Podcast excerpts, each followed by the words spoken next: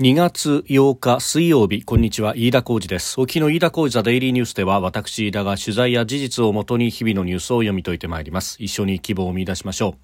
え今日取り上げるニュースまずはアメリカのバイデン大統領が、えー、現地時間7日連邦議会の上下両院合同会議でえ内政外交方針を示す一般教書演説に臨みました、えー、それからオリンピッククパラリンピック東京2020大会をめぐる談合入札談合事件で東京地検特捜部は今日受注企業を事前に決めていた疑いが強まったとして大会組織委員会大会運営局元次長それから広告最大手電通幹部などを逮捕いたしました。えー、それから今日ですね、えー、東京商工リサーチが発表した1月の全国企業倒産件数ですが、えー、前の年の同じ月と比べ26%増570件となったということです、えー、増加率2ヶ月連続で20%を超えてきております。収録しておりますのが2月8日日本時間の夕方あ7時というところです。すでに東京の市場閉まっております。日経平均株価の終値はえ昨日と比べ79円1銭安2万7606円46銭で取引を終えました。え主要企業の決算発表が本格化する中業績悪化あるいは収益見通しの引き下げという、まあ、ネガティブな内容が出た銘柄が売りに押されたということでありました。えさてまずはアメリカバイデン大統領の一般教書演説であります、えー、内政外交方針を示すというふうになっておりまして、えー、連邦議会の上下両院合同会議で演説を行ったわけでありますけれども、まあ、その大半をですね、えー、内政に割いたと、まああのこれは一般教書演説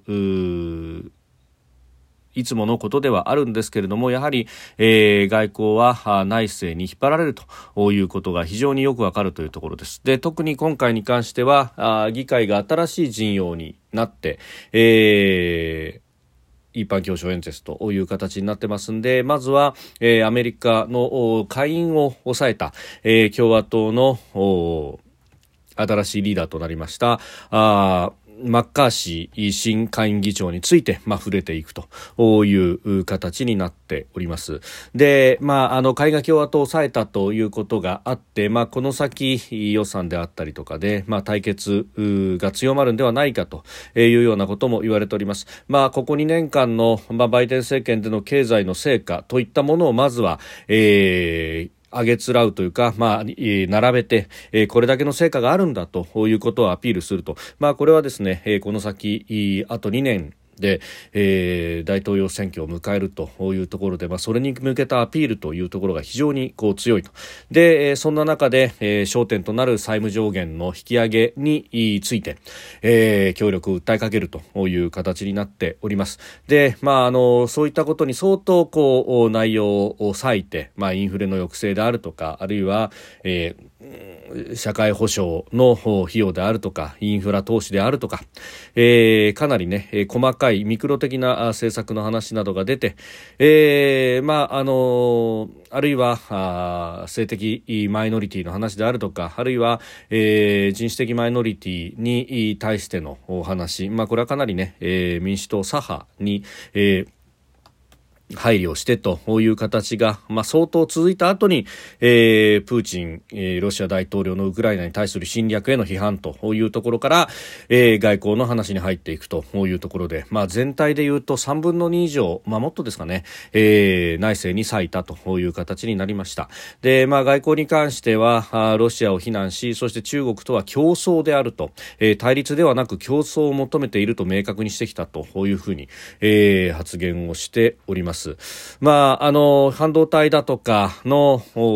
輸出の規制というようなところでは、うん、中国と角突き合わせるというところがありますけれども、まあ、一方で、え世界の利益となり得る分野では中国と協力することに努めるというようなことも言及をしております。まあ、あの先週末から今週にかけて、えー、中国が飛ばした偵察用の気球についての話というのが、まあ、アメリカ国内でも持ちきりであったというところですけれども、まあ、あのそうした姿勢とはあの少し温度差があるのかなという感じもあります。で、えーえさほどここにですね、えー、時間を割かずに、えー、そこからあの薬物中毒であったりとかの話にまた行ってしまったということがありますんで、まあ、あの日本での報道ではですね、え、中国に対しての言及というところで対中競争勝利へ結束をというような見出しを立てているところもあるんですけれども、まあ、やはりこれから先大統領選挙に向けてアメリカはどんどんと内政に傾いていくんだなということが、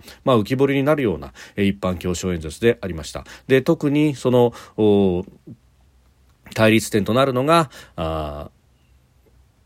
財政の債務上限の引き上げについての話というようなこと、まあ、どんどんこの内政に引っ張られる中でですね、えー、じゃあ日本はどうしていくんだということを考えると自分たちである程度きちっと守れる体制というものを作りながら、えー、粘り強くアメリカを引き込むという努力をしていくよりも他に、えー、方法はないんだろうなというふうに思うところであります。えー、それからオリンピックをパラリンピック東京2020大会のテスト大会事業をめぐる入札談合事件、えー、東京地検特捜部は今日、えー、受注企業を事前に決めていた疑いが強まったとしまして大会組織委員会の、えー、大会運営局元次長それから広告最大手電通の幹部らを逮捕4人を、えー、独占禁止法の不当な取引制限の疑いで逮捕したということであります。でこれあのすでに去年の11月の時点で任意による家宅捜索が行われていてそして、まあ、今日もですねまた、えー、この組織委員会の元次長の自宅などの家宅捜索が行われたということでありました。まああのこのね、えー、テスト大会に関しては入札で決めてそしてその先テスト大会の運営やオリンピック本番の運営等に関しては、えー、随意契約という形で、えー、契約の継続を行ったということそして、えー、それに関してですね、まあ、大会組織委員会側ではこの元次長が根回しをしたというようなことで、えー、これが、まあ、罪に当たるんだということになったわけであります。まあ、あの関係者はまあ、この元次長だとか電通の担当者などは特捜部の任意聴取に対して大会成功のためと思っていたが談合と取られても仕方ないというような説明をしていたということが、まあ、これリークですけれども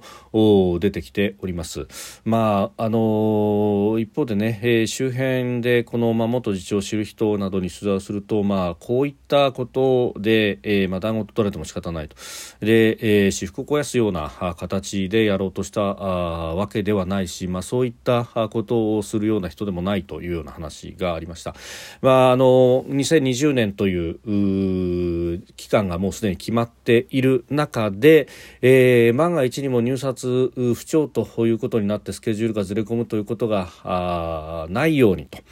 えー、ビッグプロジェクトだからというようなことでもあったのかとまあ、いうところもですね、まあ、一方ではあったのかもしれないなと、まあ、あ今後はね、えー、この捜査の行方というのを、まあ、見守るほかないというところではありますけれども、まあ、うんここへ来て一つ、えー大きく動くという形になりました。まあ、あのこのねオリンピック・パラリンピックの、まあ、大会の組織委員会、まあ、いろんなところから人が集まってきていてというところですけれども、まあ、この、えー、元次長の方はあ陸連から、えー、このオリンピックの組織委員会の方に、えー、入っていくという形で、まあ、特にで陸上競技出身だということがありましたんで例えばマラソン競技の会場変更であるとか、ええまあ、会場のその規模を縮小させてで、えー、コストをカットするであるとかですね、まあ、そういったところの、まあ、交渉に、えー、陣頭指揮を取った方でもあったということでありますが、まああの円滑に進めるというようなところがうん逆に法律であるとかに関しての意識というものを超えてしまったのかというようなところもあるのかもしれないなというふうに思ったところであります。まあ、いずれにせよまだ捜査中と逮捕ということでありますけれども、まあ、今後起訴されるかどうかも含めてですね、えー、まだまだあこれは捜査を見守るよりほかないというところだと思います。えー、それから1月の企業倒産についてですが東京商工リサーチがあ今日発表しました。1月の全国企業倒産件数を見ますと、えー、前の年の同じ月と比べて26%増え570件となりました、えー、増加率2ヶ月連続で20%を超えています。でこの原因として言われているのがですね、まあ、新型コロナウイルス化を受けまして実質無利子無担保のゼロゼロ融資というものをやりました。でこれで、えー、資金を借り入れて運転資金に回した。というところも多かったわけですがこの返済がいよいよ本格化してくるという中で、まあ、中小企業を中心にですね経営に行き詰まる事例が増えているということであります。でさらにここへ来て、えー、物価高といいますか、まあ、あの調達する原材料高が進んでいる。でさらには電気代等々のコストも増えている。でそんな中でうん例えば中小企業においてはですね、えー、大企業からの支払いの部分というのが、がまあ、あどこまで転嫁できているのかというと、まあ、話し合いにも応じない企業があるということをですね昨日、えー、公正取引委員会などあるいは経済産業省が、えー、企業の実名を入れてですね、まあ、あ日本郵便であったりとか、えー、の名前を月で、え、公表しておりましたけれども、まあ、ことほどさようにですね、え、支払いというか、まあ、収入の部分はなかなか伸びないのにコストばかりが伸びてそして、え、運転資金が回らなくなってきたところに、え、ゼロゼロ融資の返済までやってくると。で、え、ここでですねじゃああのこの返済があ手元の資金がないので、まあ、これを借り換えるような形で、え、新たに資金を調達しようということになると今度は、え、この先金融の引き締めが行われるのかと、えー、ここの利率も上がってしまうのかと。いうことになるとじゃあもうあの事業を、えー、今まだ手元にある程度資金が残ってるうちに畳むかと。えー、いう、まあ、今だったら取引先だとかあるいは従業員の方々にもある程度の猶予を持って、えー、畳むことができると。いうようなところで、えーまあ、事業の継続を諦めてしまうというような形の倒産というものも、まあ、増えてしまっていると、まあ、倒産ではなく廃業という形になるとここの数字には乗ってきませんので、まあ、あのそうしたものも含めるとですね、えーまあ、関連の企業の継続不可能になるという事例は、まあ、あかなりのものに上るんではないかというような指摘も出てきております。で、まあ、あの、足元こうした状況であると、そして、えー、昨日ご紹介しましたけれども、えー、景気動向指数も下方修正するという中においてですね、まあ、あの、こうした経済対策があまり、国会で議題に上がらず、かといって安全保障が議題に上がるわけでもなく、えー、まあ、あ元総理、元秘書官の発言であるとかが、えー、上げつらわれる、続けるということは、何か亡国の国会であるなという考えを持たざるを得ないというところであります。まあ、あの補正予算を積んだぞと29兆円だと言いながらですねほとんど基金として積んでいて、えー、市中に全く全くではないですけれどもほとんど出てきていないという中でそしてまあ、あ電気代等々への補助、まあ、補助金の形で出るとはいえ、その直前にですね、えー、電気代も値上げというものが、えー、されていた中ですから、まあ、なんというか、すべてが焼け石に水のごてごてという形になっていて、それがですね、こうした倒産件数であるとか、庶民生活にしわ寄せがどんどんと寄っていくという形になっております。えー、こんなことで本当にいいのかというと、いいわわけはないという形なんだろうと、えー、国会が開いているというのに一体何をやってるんだというふうに思うところでもあります。飯田小泉デイリーニュース。月曜から金曜までの夕方から夜にかけてポッドキャストで配信しております。番組ニュースに関してご意見感想飯田 TDN アットマーク Gmail.com までお送りください。飯田小泉デイリーニュース。また明日もぜひお聞きください。飯田小泉でした。